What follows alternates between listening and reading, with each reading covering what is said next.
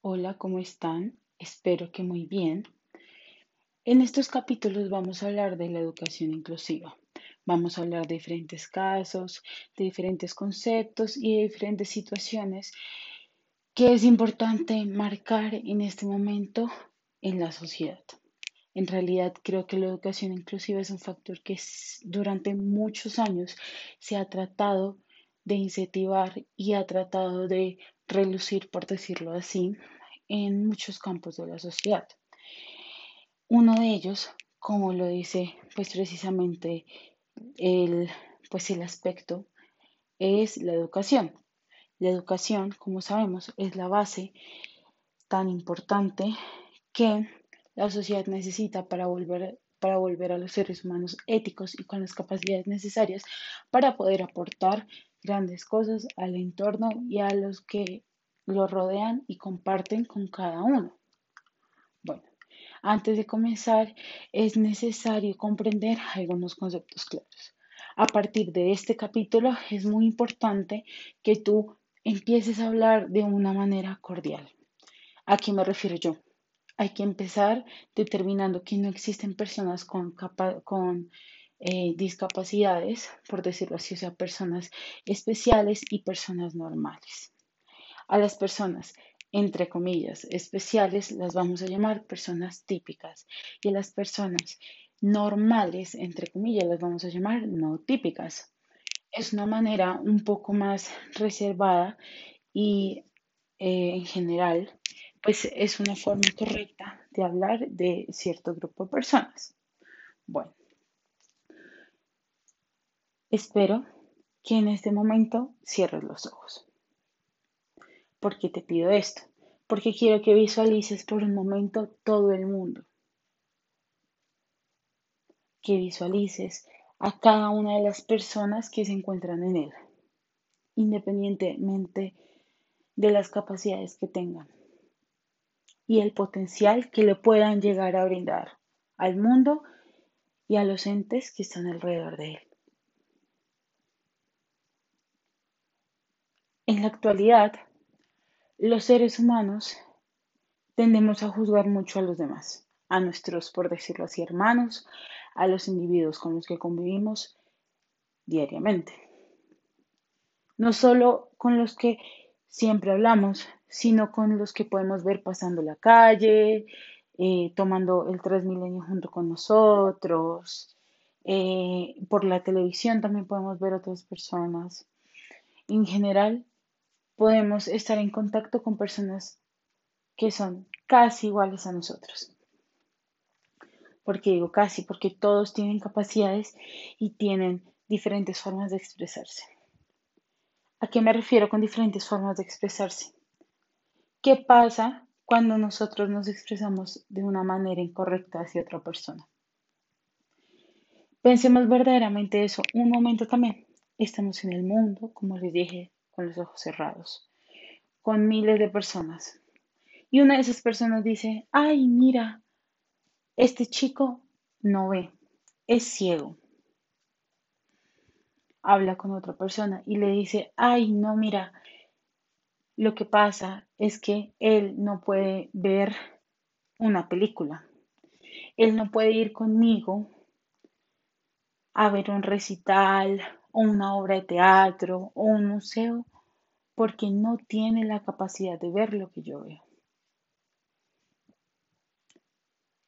Por un momento quédate a pensar y reflexiona de la frase que acabé de decir.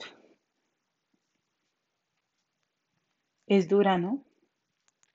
Es un poco discriminativa. En general, creo que es uno de los aspectos más discriminativos con los cuales uno puede lastimar a una persona y puede referirse a una persona.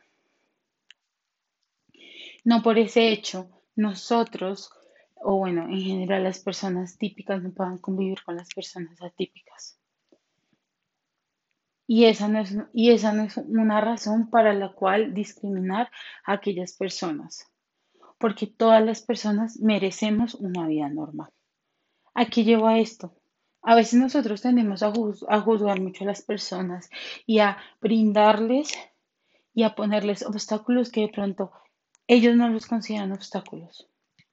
Y nos ponemos a pensar que aquellas personas las cuales no tienen las mismas capacidades que nosotros pueden de cierta manera no poder convivir con nosotros, o bueno, en general, con las, con las personas de la sociedad. Esto lo podemos ver reflejado en los colegios. ¿A qué me refiero yo cuando digo que en los colegios? Muy pocos colegios, y lo voy a tomar desde mi, desde mi perspectiva y desde el país en el que vivo, que es Colombia. Muy pocos colegios son capaces de aceptar a niños los cuales eh, no tienen eh, capacidades o tienen alguna eh, dificultad, por decirlo así. Algunos niños que de pronto no pueden ver, algunos niños que de pronto no pueden oír. Y esos niños o esas personas que son típicas se crean en una burbuja aparte de las personas no típicas. ¿Por qué? Porque se consideran que no tienen las mismas capacidades. Pero ¿quién determina eso? ¿Quién determina que los seres humanos no pueden tener las mismas capacidades de acuerdo a, bueno, no sé, a los sentidos que uno pueda llegar a tener? ¿Quién dijo que una persona ciega no puede ir a un teatro y no puede entender, no puede ir a, no puede ir a un cine? Bueno, si en un caso dado fuera así, ¿qué se podría hacer para que las personas típicas y no típicas puedan estar en un mismo lugar, compartiendo, sintiendo y viviendo las mismas cosas. Esto lo podemos ver otra vez reflejado en los colegios. ¿Qué pasaría si una profesora tuviera personas típicas y no típicas en un salón? ¿Cuál sería la función de ella y cómo haría ella para poder enseñarles de la misma manera a todos? Es muy difícil estar en una burbuja diferente a los demás. Y eso es lo que la sociedad nos ha hecho ver a nosotros. Que ellos también tienen una capacidad y tienen los mismos derechos que cualquier otra persona, las personas típicas, para poder seguir con su vida, al igual que las personas no típicas. ¿Sí? Pero a la vez nos separan.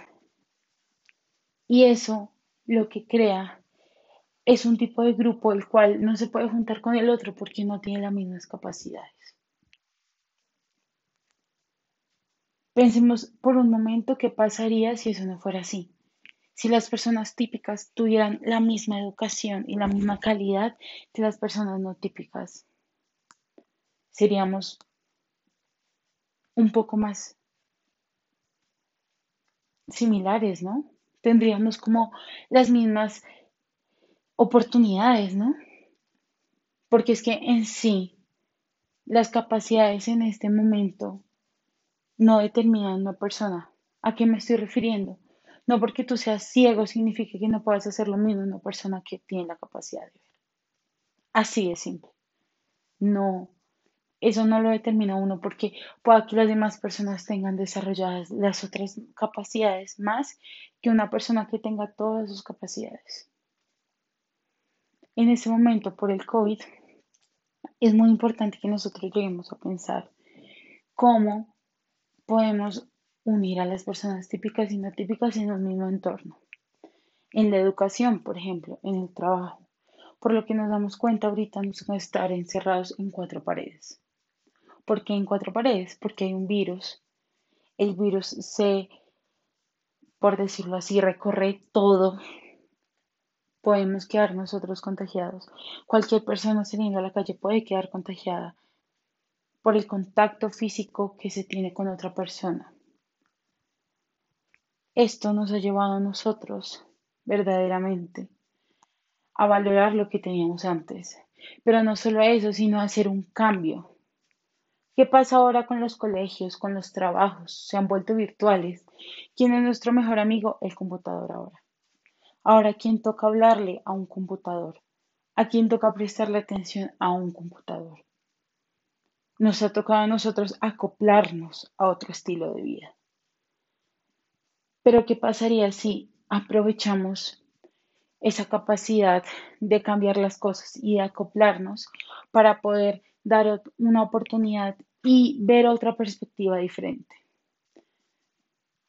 ¿A qué me refiero yo? Nosotros tuvimos la capacidad de cambiar nuestra forma de vida, para nosotros tener una comodidad y para nosotros poder seguir con nuestras vidas. Porque no podemos hacer lo mismo con respecto a la inclusión. Hablamos tanto de igualdad, pero si nos damos cuenta estamos creando dos grupos, los cuales no tienen una igualdad. ¿Sí? ¿Y todo por qué? Porque nacieron con una discapacidad, porque nacieron mm, a falta de eh, algún sentido, y eso no los determina. Y por esa razón ellos no deben estar alejados, no deben estar estudiando en, una escuela eh, diferente, no deben estar aislados de las demás personas. ¿Qué pasaría si nos uniéramos? Habría igualdad, ¿cierto? Habría de cierta manera una capacidad de interactuar con otras personas y de poder ayudarnos a crecer como seres humanos. Les dejo esta pequeña inquietud y aspecto para que lo piensen. Miren, el COVID nos ha hecho cambiar como personas porque no podemos cambiar también, no solo por el COVID, sino para ser una comunidad más justa. Porque no podemos tener esta oportunidad para poder convivir todas las personas. Y ahorita digo literalmente todas las personas, tanto las atípicas como las no atípicas, en diferentes campos, porque no podemos buscar eh, opciones o podemos buscar alternativas para que podamos convivir todos, sin necesidad de armar diferentes cosas o diferentes campos para que hagamos los mismos, los mismos trabajos, los mismos valores, para que aprendamos en aulas, pero porque tienen que ser separadas, porque no pueden estar juntas, porque no podemos ver a personas típicas y no típicas en un salón de clases, aprendiendo a la par y de la misma manera, con las mismas capacidades y con los mismos derechos que cada uno merece. Pensémoslo por un momento. Cierra tus ojos y te dejaré pensando en esto. Espero que te haya gustado mucho la conversación. Más adelante les hablaré un poco de algunos casos de los niños, así que prepárense, porque cada capítulo es un mundo totalmente diferente. Muchas gracias.